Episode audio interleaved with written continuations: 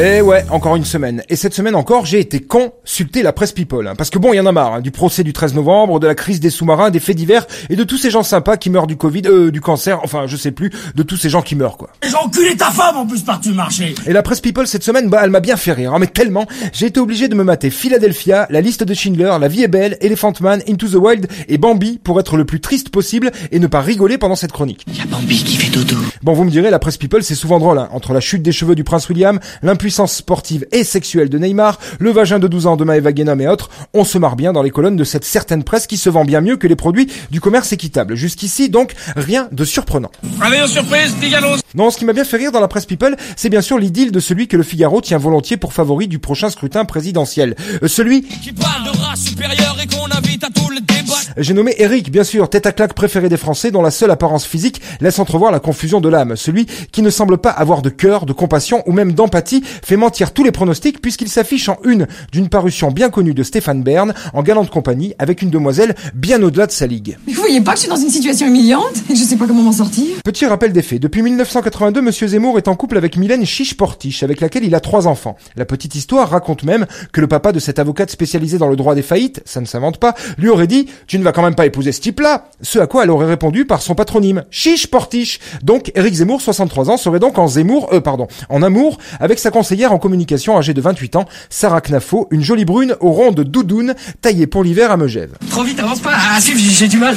Jusqu'ici, rien d'étonnant. hein. Le pouvoir politico-médiatique et le sexe font souvent bon ménage, comme par exemple et chronologiquement entre Paul Bismuth et Carla, entre François Hollande et Julie, entre Jean-Luc Lamelluche et Sofia Kichirou, pardon, euh, Chikirou, et j'en passe. C'est pas nouveau. D'ailleurs, c'est dommage qu'elle ne s'appelle pas Kichirou, la meuf de Mélenchon. Je vous aurais raconté qu'elle nous aurait pondu euh, Adrien Quatennens. On se serait bien marré. Bon, bah tant pis. hein. À nos actes manqués.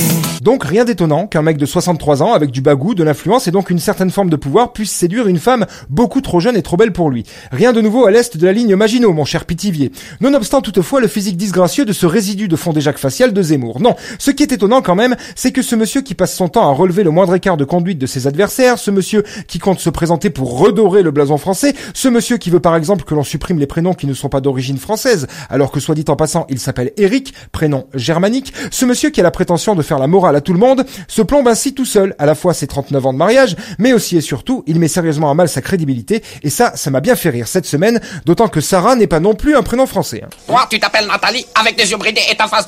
Je suis sûr qu'on ne va pas en rester là et que le feuilleton Les Feux de Zemmour est parti pour quelques saisons bien sympathiques. Il y a un débat d'ailleurs avec Jean-Luc Mélenchon, les deux ayant la réputation d'être couillus, ils en finiront peut-être par comparer leurs performances sexuelles avec leurs jeunes compagnes respectives. Bah, je m'en fous, de toute façon, je vais pas regarder. En tout cas, ça m'aura fait ma semaine. Et quant à toute notre classe politique qui s'indigne de la trahison des Australiens suite au contrat des sous-marins, ça me fait bien rire aussi. Déjà, les Australiens, entre les feux, les inondations, le tremblement de terre récent, ils sont en train de payer le mal fait aux aborigènes et il ne leur en reste plus pour très longtemps. Pas de quoi s'inquiéter, ils vont sûrement se faire exploser la gueule avec un sous-marin nucléaire américain. Mais quand nos politiques s'indignent de la manœuvre, il me semble bon de leur rappeler que ce monde mercantile, cette vision pécuniaire des choses, ce libéralisme à outrance, c'est ce qu'ils prônent, c'est ce qu'ils défendent, c'est ce qu'ils veulent, c'est ce qu'ils vendent. Faut pas s'étonner, après, de prendre un coup de boomerang dans la gueule. C'est la loi du marché telle que vous l'avez voulu, messieurs. Ces dames étant tout de même beaucoup plus intelligentes. Le grand playboy des fonds marins, genre qui fait rêver les ménagères. Sauf que moi, je les baise, moi, les ménagères. Allez, bonne bourre, je vous laisse. Moi, je vais tenir un meeting au collège près de chez moi pour séduire ma future maîtresse. Tu te casses Mais casse-toi, papa Ça me bat les couilles C'était la semaine de Vinceau. Il n'a encore pas fait grand chose. Hein.